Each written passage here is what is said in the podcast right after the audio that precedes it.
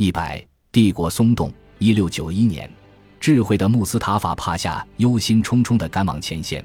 苏莱曼二世罹患水肿，预计活不过一个月了。不过，他已经任命自己的堂弟侄子侯赛因帕夏为代理人，而且最近人们又揭发了高层神职人员企图推翻苏莱曼让穆罕默德四世复辟的阴谋，这应该也使他颇为放心。此外，在他于六月十五日离开埃迪尔内之前，他召集高级大臣开会，与会者同意，只有苏莱曼的中年弟弟艾哈迈德有资格继位，穆罕默德与他的两个儿子穆斯塔法和艾哈迈德均不列入考虑，因为前者在位四十年，除了糟蹋帝国一无所成，而后者在他们的父亲在位期间，只学会了像不受束缚的狮子一样和他一起骑行，犹如出笼的狮子跟着他吃吃喝喝、打仗奏乐。智慧的穆斯塔法离开埃迪尔内仅一周后，苏莱曼二世在那里驾崩。年长的艾哈迈德陪上宝剑，宣布登基。登基大典在埃迪尔内的苏丹穆罕默德清真寺举行。苏莱曼在位的最后一役时，未来看起来颇为光明。维也纳之围以来的暗淡岁月成为过去。智慧的穆斯塔法似乎正在扭转奥斯曼的命运。相较于他的大维齐尔的果决与军事上的成功。苏莱曼的政绩不免失色不少，但在这场长期战争期间，大举整顿奥斯曼行政机构却是他们共同的目标。这位苏丹不朽贡献的记录得以保存下来，成为他在政府事务中的关注点与参与情况的证据。这时，哈布斯堡又想要夺回贝尔格莱德，智慧的穆斯塔法打算先发制人，在他们赶到要塞前截断他们前进的道路。鞑靼人尚未赶来加入主力部队，但他明知冒险，仍决定自己的部队应先行出击，以免错失机会。一六九一年八月十九日，两军在贝尔格莱德北方多瑙河上的斯兰卡曼遭遇奥斯曼大败，智慧的穆斯塔法身中流弹毙命，部队溃退至贝尔格莱德，大炮与粮草全都被抛弃。智慧的穆斯塔法的阵亡，可能引发了部队军纪的崩溃，就像1688年贝尔格莱德的陷落后发生的那样。许多部队脱离前线，逃往索菲亚，途中许多土匪与强盗加入了他们。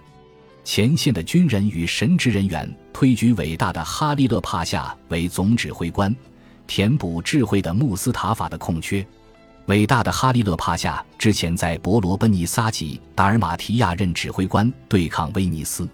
然而，新任大维齐尔却是平庸的前第二维齐尔修车匠阿里帕夏。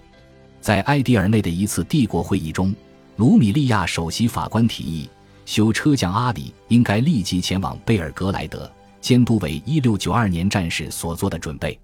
他勉强同意了，但他需要三四个月才能抵达。他出发的时间也因为冬天的到来而推迟，因此，埃迪尔内成了军队的冬季营地。新的苏丹与新的大维齐尔也带来了改变。智慧的穆斯塔法决心赢得这场战争，根本无意议和，但修车匠阿里根本无意领军。就算匈牙利失守，他也会沉默接受。随着奥斯曼在那里的军事存在减弱。奥斯曼对特兰西瓦尼亚的宗主权也变得更加有名无实。就在奥斯曼丢掉布达的一六八六年，特兰西瓦尼亚议会表示，如果宗教自由能够得到尊重，奥保菲米哈伊仍是他们的君主，他们愿意投效哈布斯堡王朝。一六八八年三月，他们的这些条件都已实现。一六九零年四月，奥保菲去世，议会拥立其子继位。但奥斯曼却支持在战争中始终站在己方的特克伊伊姆雷。由于分散了哈布斯堡的注意力，此举间接促成了奥斯曼1690年的军事胜利。但在1691年，哈布斯堡派兵驱逐了特克伊。至年底，奥斯曼大势已去，特兰西瓦尼亚再度沦为哈布斯堡的附庸。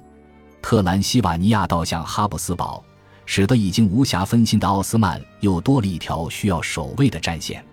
这些年来，奥斯曼与哈布斯堡交手时之所以能够占上风，是因为智慧的穆斯塔法的领导以及西欧的反法战争形成牵制，分散了哈布斯堡东边的兵力。